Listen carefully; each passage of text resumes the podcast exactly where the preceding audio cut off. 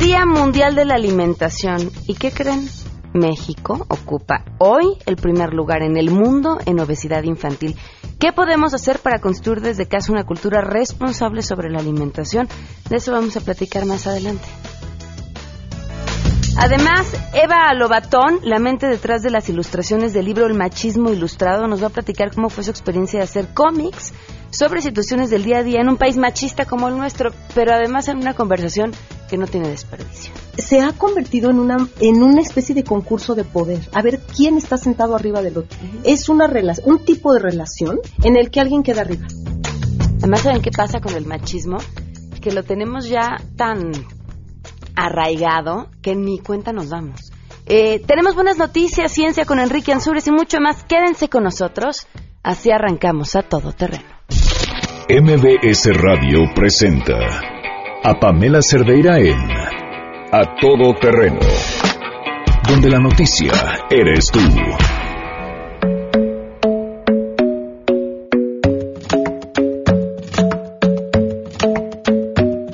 The club isn't the best place to find the lovers, so the bar is where I go.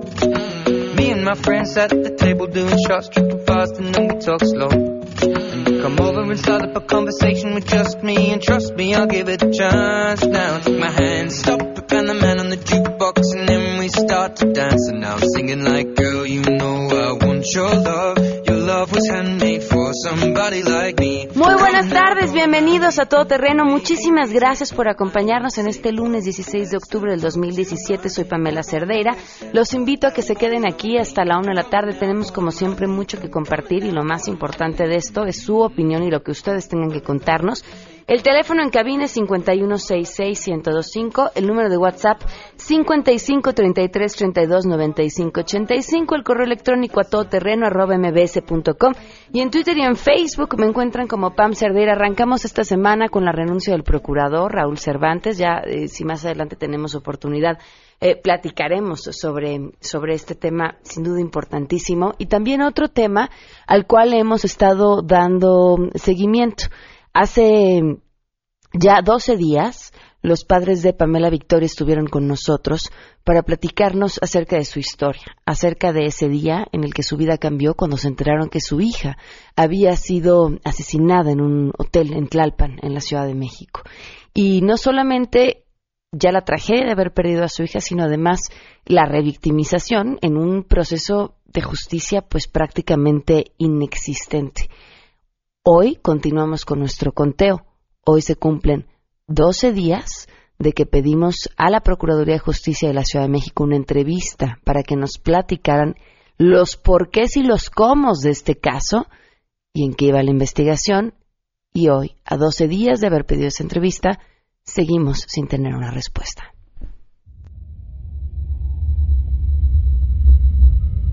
A mí en todo momento me dijeron la información sobre Mario Sainz y que cuando supiéramos algo sobre él inmediatamente diéramos aviso y que si lo veíamos que paráramos una patrulla para que lo detuviesen. El día domingo se presenta el señor al funeral de mi hija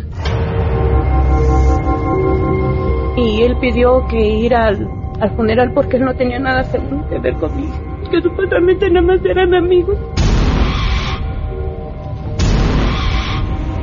Él llegó y unos vecinos dijeron, él es el que lo andan buscando y lo detuvieron. Pero supuestamente a lo que nosotros nos hicieron saber que a él nada más lo habían detenido por agresiones a los preventivos y que estuvo detenido, no por el feminicidio de mi hija. Victoria pues nada.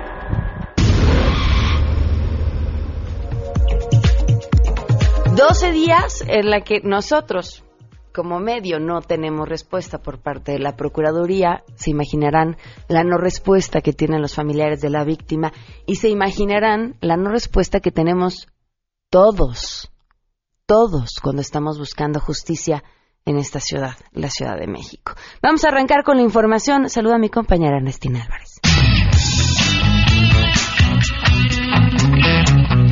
La Secretaría de Educación Pública informó que este lunes 8.086 centros educativos en la Ciudad de México están dando clases y 95.000 en el resto de las entidades afectadas por los sismos del 7 y 19 de septiembre. En el caso de esta capital solo faltan 217 escuelas por revisar, por lo que prevén que el proceso concluya durante este lunes. La mayoría de las escuelas que no han reanudado labores en esas entidades ya han sido revisadas y sus alumnos están siendo reubicados para asegurar que cuenten con un regreso seguro a clases y en edificios que no tengan daño estructural. En el caso de la Ciudad de México, comentarte que de acuerdo con la Secretaría de Desarrollo Urbano y Vivienda, se han revisado 4.421 escuelas públicas, lo que incluye escuelas básicas de educación media superior y superior, además de 220 guarderías y 29 centros de formación para el trabajo. También se han recibido evidencias de revisiones con dictamen favorable por parte de 3.720 escuelas particulares de diversos niveles de educación, así como 123 guarderías. De acuerdo con la información reportada por las autoridades educativas locales, los trabajos de regreso a clases ya han concluido en Guerrero, Hidalgo, Michoacán y Tlaxcala, mientras que en Chiapas, Oaxaca y Puebla se tiene un avance del 75%. En los casos de Morelos y el Estado de México continúan las revisiones para asegurar que los infantes y jóvenes regresen a las aulas con seguridad y tranquilidad, reportó Ernestina Álvarez Guillén.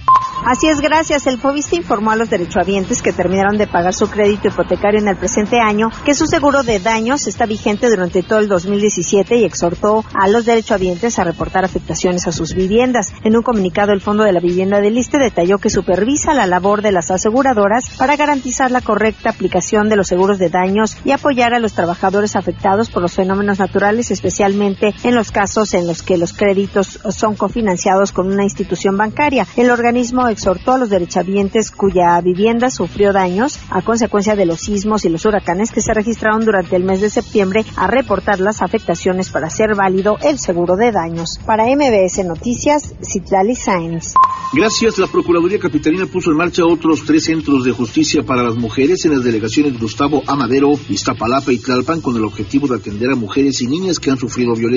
El acuerdo del titular de la dependencia Edmundo Garrido, publicado este lunes en la Gaceta Oficial de la Ciudad de México, establece que dichos centros se adicionan al ya existente en Azcapotzalco, creado el 18 de agosto de 2015. Su funcionamiento será de 24 horas los 365 días del año, conforme al modelo de atención especializada y protocolos de atención que establecen. Atención psicológica, psiquiátrica y orientación, asesoría jurídica, representación legal especializada en los ámbitos familiar, civil y penal, así como la tramitación de medidas de protección, médicos de primera atención, apoyos sociales y reintegración social, así como acceso a la procuración e impartición de justicia, informó Juan Carlos Alarcón.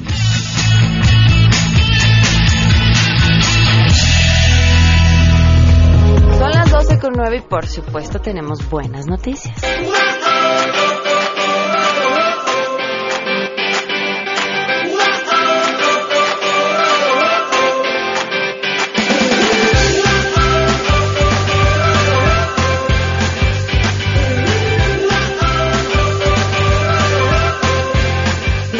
Día con 10 minutos le doy la bienvenida a Belén Verdeja. Bienvenida Belén, gracias por acompañarnos. Hola, muchas gracias. Y Francisco Diego, también bienvenido, gracias por acompañarnos. A ver, nada más acércate un poquito más al micrófono, Perfecto. Diego, gracias. Ahí. Los dos son artistas visuales y van a estar eh, viajando a Estados Unidos con una exposición. Cuéntenme de qué se trata.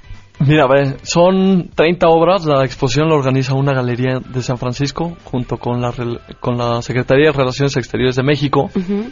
Y un poco para fomentar el arte mexicano, eh, llevan la exposición a Estados Unidos durante un año y va a estar increíble. A ver, ¿cómo definirían ustedes que hoy son artistas visuales el arte mexicano?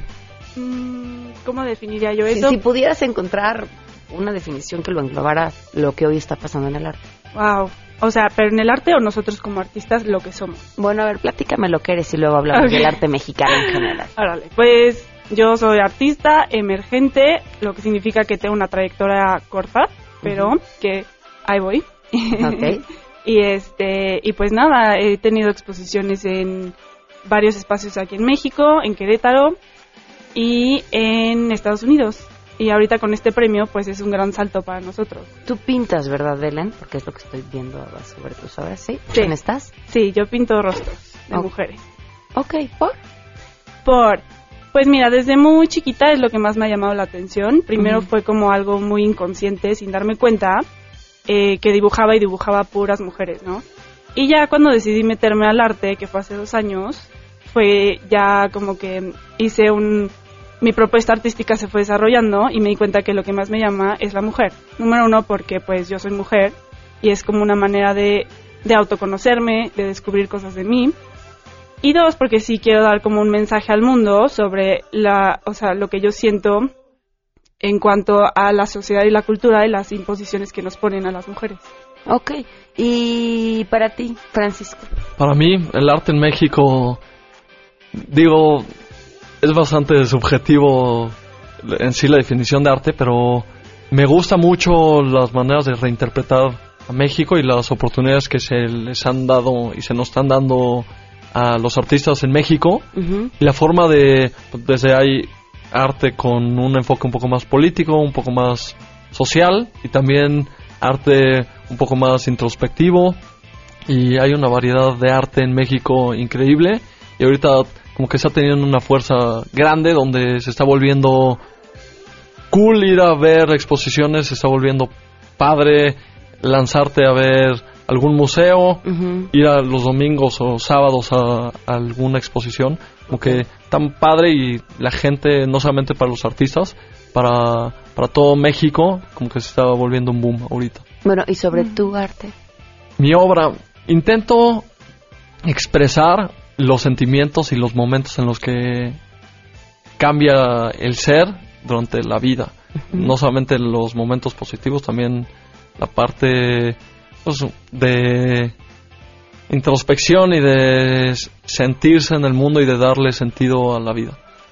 Y las dos obras que ganaron, una se llama eh, Si no llores porque no quiero, enfocado un poco en la cultura mexicana, donde en mi, en mi percepción somos luchones, somos muy fuertes, todo el mundo intenta dar más allá, aunque muchas veces se nos, o sea, vivamos, sí, justamente. Es okay, ahorita se los vamos a compartir en redes. Ajá. Sí, es un ojo donde tiene dos lagrimales normalmente, o sea, solo tenemos un lagrimal uh -huh. y habla del poder del ser humano de negarse a sus sentimientos y también de ser más fuerte de su realidad. Entonces, donde podría haber lágrimas, no hay ninguna ninguna gota. Y es parte de lo que quise plasmar en ese cuadro. Y el otro se llama Aunque será poco, valdrá la pena. Y es un faro en el, en el día, en la lluvia. Y entonces está muy padre. Quise plasmar el, el motivo y los motores de las personas, donde muchas veces no nos damos cuenta qué es lo que, qué es lo que hacemos bien. Pero sin duda en algún punto a alguien le servirá de algo. ¿En dónde arrancan en esta um, exposición? Empieza en San Francisco, en, en el Consulado de México allá. Ajá. Ahí va a ser la inauguración este jueves. Y va a estar ahí un par de semanas. De ahí va a estar en la Galería Snack en San Francisco. Y va a estar en un tour de galerías por Estados Unidos durante todo el año. Pues muchísimas felicidades, muchos, mucha suerte. ¿Cuántos artistas mexicanos van a estar exponiendo? Muchas gracias, Pamela. Va, seremos más o menos 30. Son 30 piezas las que ganaron, pero algunos, como Francisco, ganaron dos piezas. Ok. Y algunos otros ganaron una. ¿Y la mayoría son artistas emergentes? Sí, todos mexicanos. Todos, ajá. Okay. Todos mexicanos y todos emergentes. O sea, Snack es para artistas emergentes. Ok, uh -huh. pues muy bien, mucho éxito. Su obra está increíble, les recomiendo que la busquen. ¿Hay alguna página que tengan cada uno de ustedes para que la gente pueda ver lo que están haciendo? Sí, eh, yo a mí me pueden encontrar en Instagram como bel.verdeja.art, uh -huh. en Facebook como belverdejaart y mi página de internet es belenverdeja.com. Y yo les recomiendo en Instagram, es la que más seguimiento le doy y subo un poco más del proceso de todo el arte okay. que hago. Y me pueden encontrar como franciscodiego.art. En Facebook estoy también como franciscodiego.art. Y mi, la página de internet, donde pueden ver algunas piezas, está como www.franciscodiego.art. Es la generación, ven, lo que más usan es Instagram y lo que uno anda preguntando es por la página de internet. Al ratito les voy a pedir su correo, ¿no? y el email, imagínense. Muchas gracias por habernos acompañado y felicidades. Muchísimas Ay, no, gracias por el espacio, Pamela. Damos una pausa y volvemos. Más adelante, a todo terreno. Eh, Es el Día Mundial de la Alimentación y, uy, tenemos un problema, tota, tota de peso con eso. Si te perdiste el programa A Todo Terreno con Pamela Cerdeira, lo puedes escuchar descargando nuestro podcast en www.noticiasmbs.com. Pamela Cerdeira regresa con más en A Todo Terreno, donde la noticia eres tú. Marca el 5166125.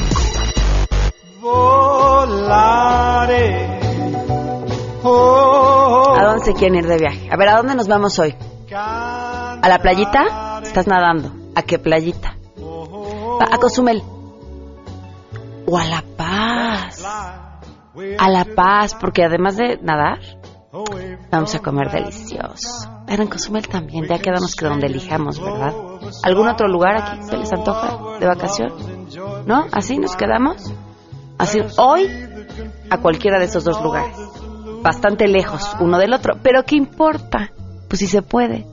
Porque miren, al ser parte del Club Premier, sus puntos se convierten en increíbles recompensas. Y además hay formas de llegar a ellas mucho más rápido.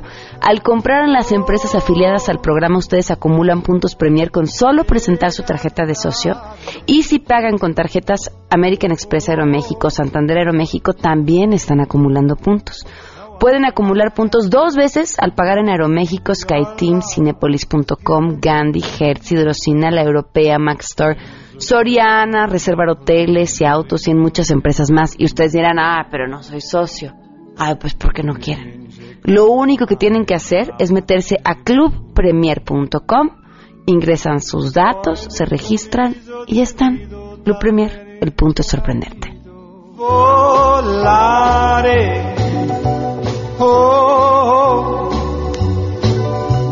Ya, regrésanos de donde nos fuimos. Sigamos con el programa.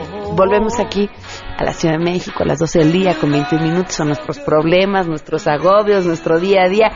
Eh, le agradezco enormemente a Diego Franco Calvillo que nos acompaña, subdirector de Fundación CMR. Gracias por estar con nosotros. Hola Pamela, gracias a ti por, eh, por la invitación. Oye, bien importante el trabajo que, eh, bueno, hoy se celebra el Día Mundial de la Alimentación y, y además ustedes a través de la Fundación en CMR están haciendo un trabajo bien importante para hablar de este tema y sus problemas. Exactamente. la FAO, que es el organismo de la ONU para la Agricultura y Alimentación, estableció hace unos años, el 16 de octubre, como un día para concientizar al público, ¿no? Porque a veces, no sé, platicando con amigos o con conocidos, pensamos que el tema de nutrición infantil o el problema de desnutrición como tal fue un problema como que hubo más conciencia en los ochentas, a lo mejor en México, y como que se cree que es un tema superado. Ahorita está muy eh, el foco en el tema de obesidad eh, infantil, bueno, en todos los, a todos los rangos de edades, pero sobre todo infantil. Y pues vemos a final de cuentas cómo se han ido desarrollando las ciudades. Tenemos tiendas de conveniencia en todas las esquinas. Entonces creemos que todo el mundo tiene acceso a alimentos porque nos es muy fácil a lo mejor para nosotros acceder a ellos. Fíjate que este eh, tema que planteas y cómo lo planteas es importante porque sí, hablamos mucho de obesidad, pero no hablamos de que por si la mayoría de nuestros niños son obesos, pero también un número mayor son niños desnutridos. Sí, y el tema de desnutrición no nada más es el tema, a final de cuentas, de un peso, ¿no? Eh, hay unos indicadores que nosotros a todos los beneficiarios de Fundación SMR los estamos pesando, midiendo y tomando muestras de hemoglobina para saber su condición nutricional y la correcta evolución. Okay. Pero no nada más es el tema de un peso, sino las consecuencias que trae. Mientras más temprana edad podamos intervenir positivamente, mayores oportunidades tendrá de desarrollo ese niño para convertirse en un ciudadano productivo en un futuro, ¿no? Estamos, estamos hablando, sí, ya de personas que de eso depende hasta su vida laboral. O sea, tu desarrollo intelectual tendrá problemas o no será el normal si tienes un tema de desnutrición. Exactamente. La desnutrición afecta a que no te desarrolles correctamente todos tus órganos y tu cerebro. Los problemas de salud que tendrás después que también serán un costo para el país. Exactamente. Entonces, es sobre todo los primeros dos, de dos a cuatro años, son la, la, parte más crítica que hay que atender en temas de desnutrición para poder eh, generar niños con igualdad de oportunidades, porque si no hay niños que desde el año uno ya están marcados por el resto de su vida. Y a mí me gusta poner este ejemplo porque creo que a todos nos ha pasado, que hay veces en que tratamos de explicarle a alguna persona este alguna indicación y nos damos cuenta que hace todo lo contrario, ¿no? Y dices, o sea, te lo explico con manzanitas, este, y sí es que no entendió realmente porque llegó al su límite de capacidades porque no se desarrolló correctamente. Okay. Entonces, sí es marcarlos el no atender este, este tipo de ¿Qué situaciones. está haciendo la fundación? Nosotros trabajamos con 13 fundaciones diferentes a lo largo del país. Estamos trabajando en 14 estados, eh, principalmente los estados que tienen mayores pro- eh, problemas de, de desnutrición, porque, pues, como en todas las estadísticas de pobreza, son muchos son los del Sí, sureste, ¿no? sí. Eh, y que ahorita más afectados que nunca por el tema del sismo. Entonces, nosotros trabajamos con ellos para garantizar la correcta nutrición de los niños. Eh, como les decía, pesamos, medimos, tomamos muestras de hemoglobina para saber la evolución nutricional, pero también estamos investigando los tipos de intervención que se aplican. Nosotros no operamos directamente en ningún proyecto, pero financiamos otras instituciones o buscamos aliados. Ok. Desde comedores comunitarios a algunas que trabajan en comunidades rurales a- con la producción de huertos de traspatio, cisternas captadoras de agua pluvial, que implican mayor desarrollo comunitario para que las mismas personas puedan producir sus alimentos y de manera nutritiva y con procesos orgánicos. Y ahora, esta es una invitación para las personas que tengan alguna fundación o algún proyecto de estos para que puedan financiarlos. Exactamente. El día de hoy, 16 de octubre, lanzamos nuestra convocatoria anual en nuestro sitio web eh, www.fundacioncmr.org. Durante un mes, del 16 de octubre al 16 de noviembre, va a estar disponible un formulario donde cualquier eh, fundación del país que esté legalmente constituida y que tenga algún programa de nutrición infantil enfocado a niños de 0 a 6 años, nos lo puedan presentar para estárselos financiando durante todo el 2018. Wow, eso, eso es una gran noticia y una enorme oportunidad. Sí, eh, gracias a eso eh, buscamos eh, ampliar el impacto que podamos tener y cada vez tener, sobre todo a donde más se necesita, ¿no? Porque a Ujú. final de cuentas, eh, pues uno habla de nutrición y, insisto, puede, puede parecer un, un problema lejano, pero es un, un problema muy cercano en grandes concentraciones urbanas, en comunidades rurales. De hecho, en co- concentraciones urbanas los índices son mayores que en, que en rurales, porque en rurales todavía comen Siembran. más balanceadamente. Exactamente, ¿no? Entonces, eh, es un problema sí, que sigue vigente. Hay una correlación, independientemente de, de lo que mencionamos de los problemas a futuro, hay una hay correlación que se está descubriendo en base a estudios que eh, un niño desnutrido tiene mayor prevalencia a ser un adulto obeso porque su cuerpo se acostumbró tanto a la falta de nutrientes que cuando los tiene los almacena en exceso, porque está programado, por así decirlo, a que no sabe cuándo va a volver a recibirlos, ¿no? Por la falta de. Entonces, desencadena muchísimos problemas, ¿no? Estamos hablando de salud pública, estamos hablando de, eh, de, de ser productivos ah, como, como sociedad o como país. Entonces, es apostarle al futuro económico, al futuro eh, de, sa- de salud de- nuestro país en temas nutricionales. Ok, pues ahí está la información para que aprovechen si tienen algún programa que esté trabajando con eh, niños de 0 a 6 años. Este es el momento para buscarlos. Muchísimas gracias. Gracias por habernos No, hombre, al acompañado. contrario. Vamos a una pausa y volvemos.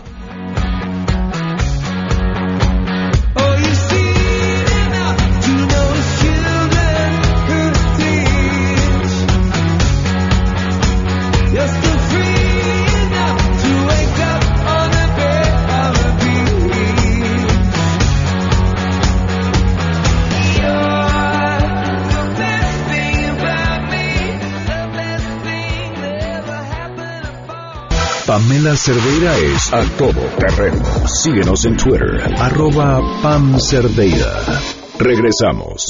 Pamela Cerdeira está de regreso en A Todo Terreno. Únete a nuestra comunidad en facebook.com, diagonal Pam Cerdeira. Continuamos.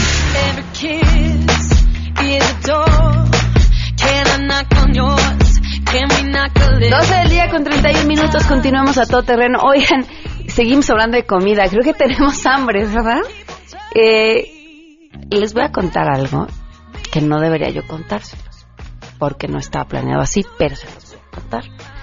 La semana pasada estuvo con nosotros Brenda, Brenda, la nutrióloga de Prudoga, sí, Brenda que le he dado lata toda la semana pasada, le hablé 28 mil veces a su celular, este, para platicarnos acerca del método Prudoga y lo que hacían y cómo funcionaba y que era una buena herramienta para bajar de peso y demás. Y terminó la entrevista y entonces así como que no quiere la cosa, le digo, oye, salgo a la una, me esperan. Sí, Tienen una cita disponible a la una de la tarde. Están, una de sus instalaciones, que tienen muchas, está muy cerca aquí de, MBC Radio. Este, sí, te esperamos. Es más, ella ni siquiera atendía aquí en Polanco, pero dijo, sí, te espero y te atiendo. Y que me atendió. Y que ahora sí me fui como gorda en tobogán. Dije, pues va. Todo el mundo empieza la dieta el lunes, el lunes, yo empiezo mi dieta el martes, que era lunes. Y entonces fui y dije, órale, pues vamos a ver si le vamos a platicar al público de qué va, pues hay que, hay que saberle, ¿no? Y entonces ya me di una dieta y demás, y empecé el martes. Y así como nuestro conteo de que no nos contestan en la Procuraduría, vamos a hacer mi conteo de que no he roto la dieta. Llevo seis días sin romper la dieta. Tampoco están para saberlo, ni yo para contárselos, pero llevo kilo y medio abajo. Según mis cálculos, me toca ir la próxima semana. Bueno, dicen aquí, y detalles, pues detalles todavía no sé. Es, es como cuando te dicen, ¿qué talla eres? Y dices, pues yo este, soy talla 6, pero me siento más cómoda en una 10, ¿no? Digamos que ya me siento más cómoda en la que traía puesta, eso ya, eso ya cuenta. Le agradezco enormemente a Claudia Martínez de Prodoga que esté con nosotros. Bienvenida, Claudia, perdón por toda esta anecdotario. Muchas gracias, Pamela, por invitarnos a tu radio escuchas. Buenas tardes. ¿Cómo nace Prudoga? Fíjate que Prudoga nace hace seis años con el problema, la problemática que tenemos de sobrepeso. Tú debes saber que hoy día somos de los primeros países en el mundo con sobrepeso. Este, los fundadores de Prudoga como tal, de hecho son las siglas del nombre Prudoga, este, tenían este problema, entonces se, se metieron a hacer investigaciones este, profundas y pues así nace Prudoga, hace seis años. Ok, ¿y qué ha pasado en estos seis años? Fíjate que en estos seis años hemos tenido más de 10.000 pacientes atendidos. Este, tenemos muchos casos de éxito. Una de las cosas de, de- o la diferencia entre Prudoga y otras clínicas de control de peso, podría decirte que es el trato personalizado que le damos a los pacientes, la preocupación de, de que estén este, atendidos, de que tengan un buen seguimiento. De, de hecho, contamos con laboratorio porque para nosotros es muy importante saber que están los pacientes pues bien atendidos, ¿no? Bien supervisados por médicos, tenemos nutriólogos porque también es una parte muy importante el tener este vaya el sobrepeso te, te desenvuelve como de muchas em, cosas, te desenvuelve muchas enfermedades que muchas veces no lo sabes. Claro. Y esta, y tiene que ver con el sobrepeso, ¿no? Una diabetes, una resistencia a la insulina. Entonces, tenemos que saber perfectamente el, el paciente por qué está pasando para poder personalizarle sus dietas, que eso es el fin de Prudoga, ¿no? A ver, además de esto que nos decías, contamos con los médicos, contamos con los nutrólogos, tenemos el laboratorio. ¿Por qué más debería la gente elegir Prudoga? ¿Por qué debería de elegir la gente Prudoga? Porque, repito, son, es un método personalizado. Cada una de los pacientes este, tiene diferentes, su diferente manejo. Nosotros nos manejamos por tres fases. Una de ellas es la pérdida de peso.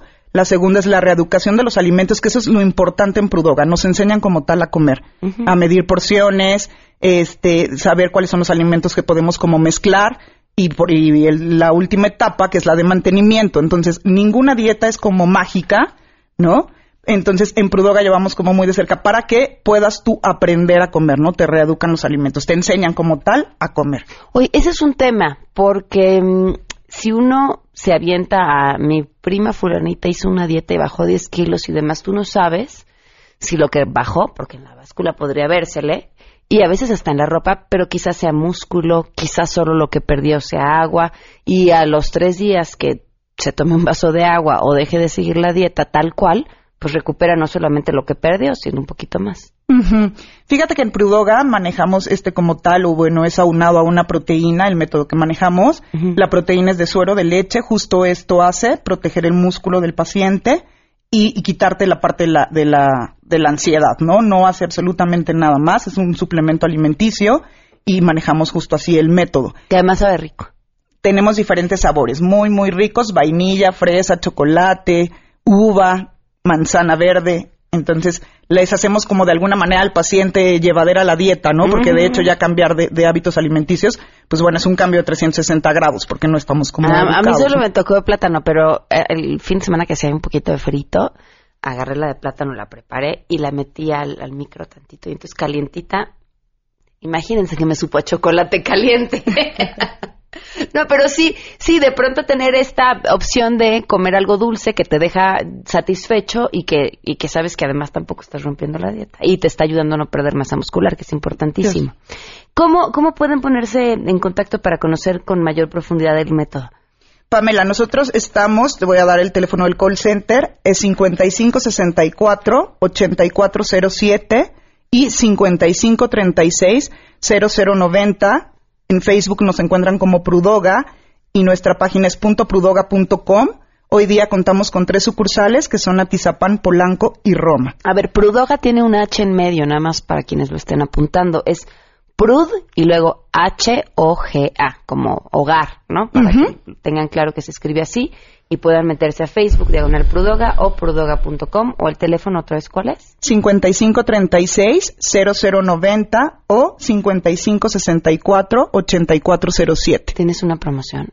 Fíjate que hoy, Pamela, por estar aquí y por aprovechar que es el Día Internacional de la Alimentación, estamos aprovechando para darles a las primeras 30 personas que nos agenden para, por cada sucursal, les vamos a dar el 15% de descuento en su primer consulta. ¿En dónde están las sucursales?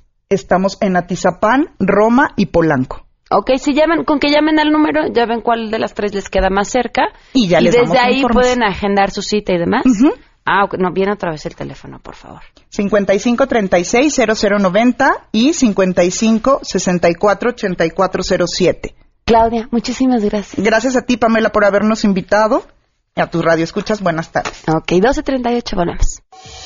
Si tienes un caso para compartir, escribe a todoterreno.mbs.com. Pamela Cerdeira es a todoterreno. En un momento continuamos.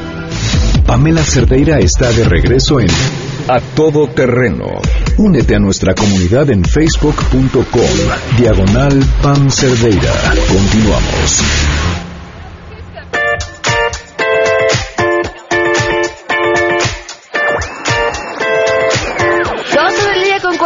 Minutos, continuamos a todo terreno, gracias por seguir con nosotros. Eh, Les decía, pues comenzábamos esta semana con la mm, renuncia de Raúl Cervantes, el Procurador General de la República, en medio de muchísimas cosas que están pasando, un movimiento político importante y las que tienen que pasar. Es por esto que le agradezco enormemente a Fernando Duara, canalista político que nos acompaña vía telefónica esta tarde, pues para escuchar tu opinión. Fernando, ¿cómo estás? Buenas tardes.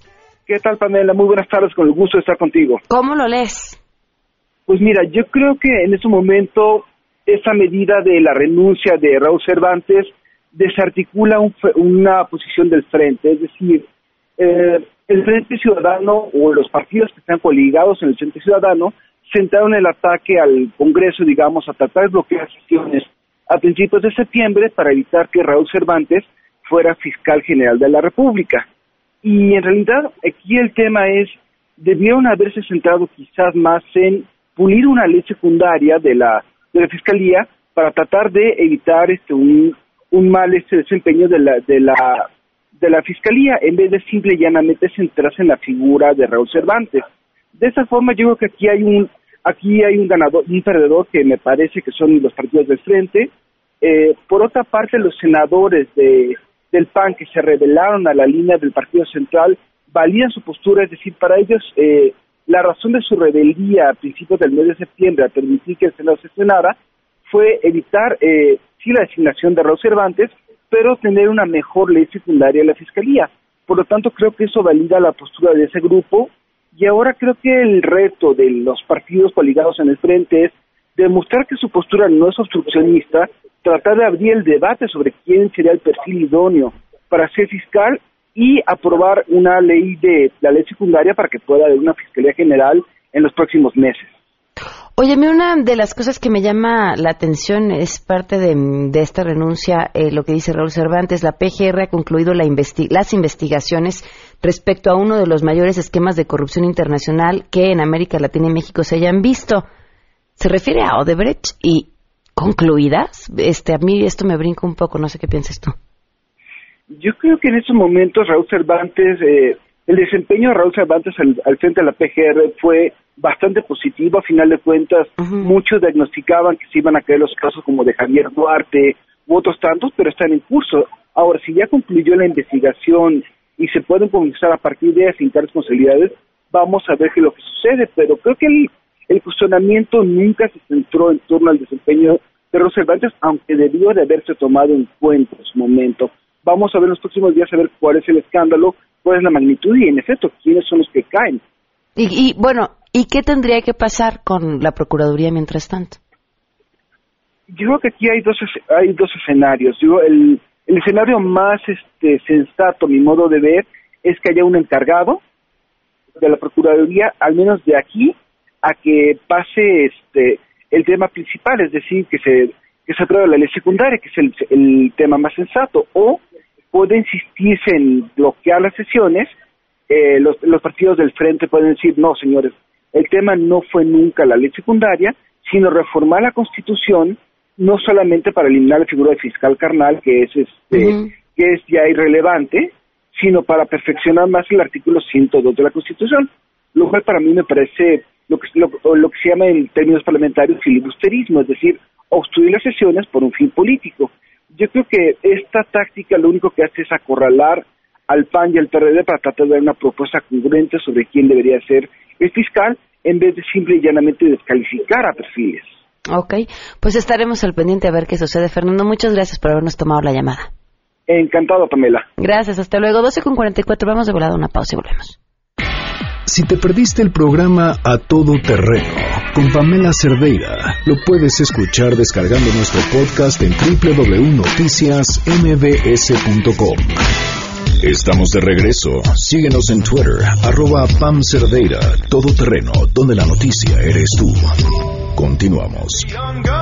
With the quick fuse, I was uptight, wanna let loose. 12 del día con 49 minutos, continuamos a todo terreno. Uno de los temas que, que, que ha reinado tras eh, la emergencia, ¿no? tras responder, estamos a días de que se cumpla un mes del sismo del 19 de septiembre, es el asunto de la desconfianza, sobre todo en lo que tiene que ver a las, bueno, en todo, en los donativos y en la revisión estructural de las construcciones. ¿Cuántas llamadas no hemos recibido de personas que nos dicen es que en donde trabajo ya está revisado, ya aparece el peritaje, pero y le creemos? ¿No? Porque porque hemos encontrado lugares que tenían sus revisiones, que tenían sus peritajes, que decían que estaban bien y finalmente no fue así.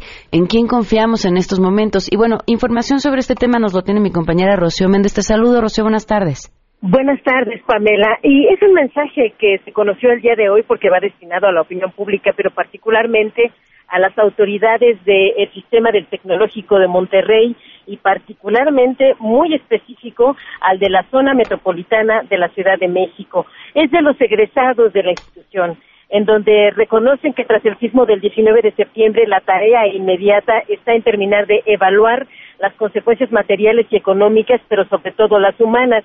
Exatec, así se les conoce a los egresados del TEC de Monterrey y en especial los del Campus Ciudad de México comentan que en sus instalaciones no solo la mayoría de los edificios fueron afectados, los colapsos cobraron la vida de los estudiantes Edgar, Alex, Rubén, Luis Manuel y Juan Carlos y decenas de, miembro, de miembros de la comunidad resultaron con heridas.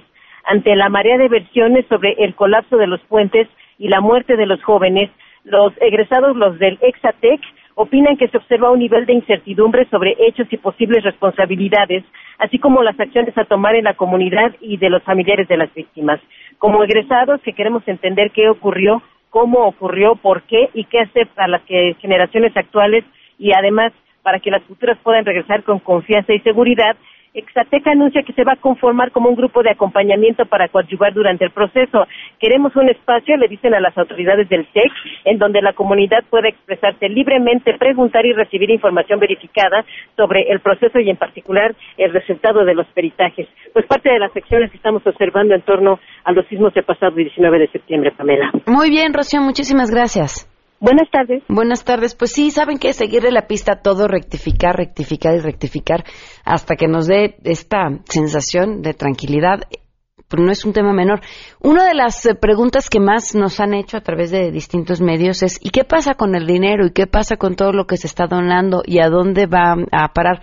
en una búsqueda, sobre todo los nombres que más han sonado, ¿no? Lo que ha donado eh, Zuckerberg, el creador de Facebook, lo que ha donado eh, Salma Hayek, lo que ha donado, bueno, pues diferentes eh, personajes importantes dicen, ¿a dónde va a parar el dinero? Bueno, pues ahí les cuento. Lo primero era preguntarnos a quién se lo dieron, porque también nos da la idea de que seguro se lo dieron al gobierno y seguro pues al rato lo vamos a ver en poquititos meses en forma de despensas con el sello de algún candidato a lo que se le antoje. No es así. Bueno, no es así con esto. Vean ustedes a saber con lo demás, ahí sí, ni meter las manos al fuego. Mark Zuckerberg dio un millón de dólares, esto fue lo que se anunció el creador de Facebook. Este millón de dólares que dio Mark Zuckerberg fue directamente a la Cruz Roja Mexicana. Entonces, bueno, seguir la pista ahí ya sería a través de la, de la Cruz Roja Mexicana. Salma Hayek, quien donó 100 mil dólares, se los dio a UNICEF. Luego, eh, J.K. Rowling, que también hizo un donativo, ay, que en este momento no tengo la cifra, pero el donativo que hizo J.K. Rowling fue a Oxfam. Oxfam es una organización que trabaja en 94 países y dan atención en emergencias, pero como su punto central tiene que ver con la defensa de los derechos de las personas. Y aprovechando lo que sucede en medio de una emergencia, ellos crean toda una estrategia.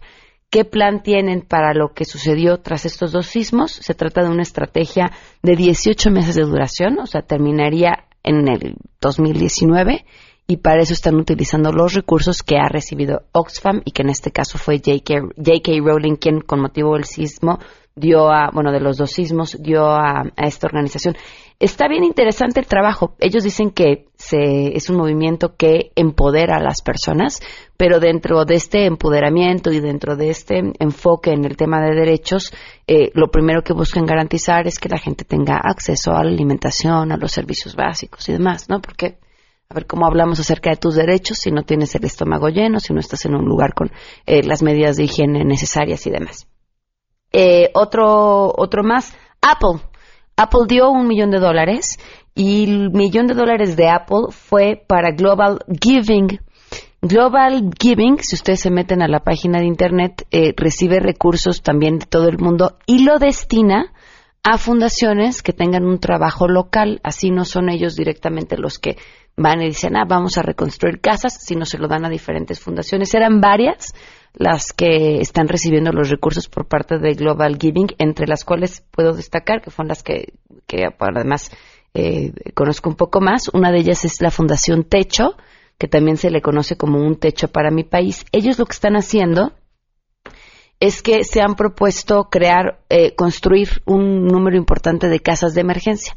Estas casas que ellos hacen, las hacen en dos días y tienen un costo, una casa, o sea, cada casa, de 50 mil pesos. Global Giving, que recibe este dinero de Apple, este, se lo va a dar entre otras fundaciones. Una de ellas es esta Fundación Techo. Y también hay otra eh, a la que se dedica a ayudar a la reconstrucción de casas en Oaxaca y en Chiapas. Digo, son varias organizaciones. La meta que este Global Giving tiene para el caso de los sismos en México es de 5 millones de dólares y hasta ayer llevaban 2.814.638 dólares reunidos gracias a poquito más de 15.000 donadores en, bueno, pues casi un mes, que es lo que lleva a que se abrió esta iniciativa. Y así, eh, creo que era importante mencionarlo porque en, este tema en el que reina la desconfianza y en el que asumimos que se ha donado muchísimo dinero y le perdemos la pista, entender un poco ese dinero específicamente hacia dónde está yendo y quiénes son las organizaciones de la sociedad civil que lo dan. Y creo que finalmente también eh, en, el proceso de dar, eh, sobre todo cuando uno va y da sus despensas o cuando uno va y deposita a una fundación o alguna organización, pues va, ¿qué le ponemos? Un 50% de te voy a vigilar y otro 50% de, pues yo ya no me hago, ya no me puedo ser responsable, ¿no? Confío tengo la confianza de que eso va a acabar en el lugar en el que debe de acabar y en el fin en el que está destinado. Y si no, que Karmatron los persiga por siempre.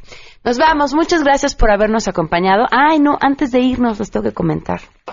Así, les pica la cabeza o ven que sus chamacos están rascando mucho la cabeza últimamente. No creo que sea por estar pensando y pensando y pensando, seguramente tengan piojos, revísenlos porque la temporada escolar es la temporada de piojos.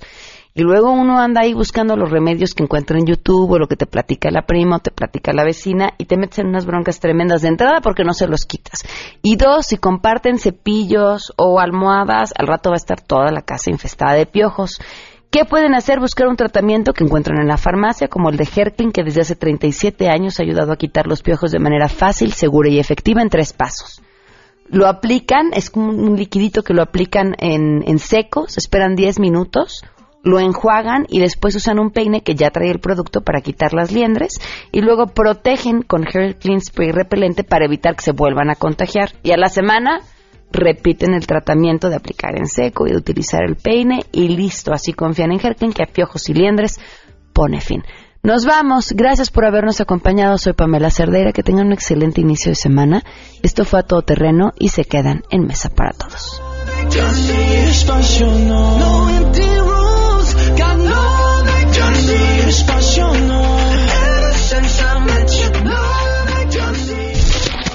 MBS Radio presentó a Pamela Cerdeira en A Todo Terreno. Te esperamos en la siguiente emisión, A Todo Terreno, donde la noticia eres tú. MBS Radio, en entretenimiento, estamos contigo.